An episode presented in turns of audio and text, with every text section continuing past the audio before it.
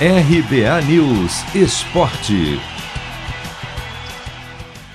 Pressionado pelos últimos tropeços, Corinthians terá a chance de se recuperar nesta segunda-feira. O Timão entra em campo em casa às nove e meia da noite no horário de Brasília contra a Chapecoense, pior equipe do Brasileirão. O duelo que fecha a rodada 29 será o primeiro com a possibilidade de casa cheia no estado de São Paulo desde o começo da pandemia já que a partir desta segunda não há mais limite de público.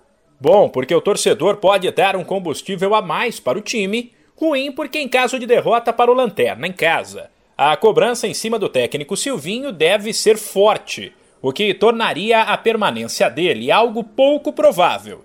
O goleiro Cássio, suspenso, é o principal desfalque e deve ser substituído por Matheus Donelli, por outro lado, o zagueiro João Vitor está de volta depois de cumprir suspensão, enquanto o meia Renato Augusto, que não treinou no sábado, foi relacionado. Na lateral esquerda, Piton sentiu um desconforto na coxa e está fora, o que abre espaço para uma novidade. Reginaldo, promessa da equipe sub-20, que foi relacionado pela primeira vez.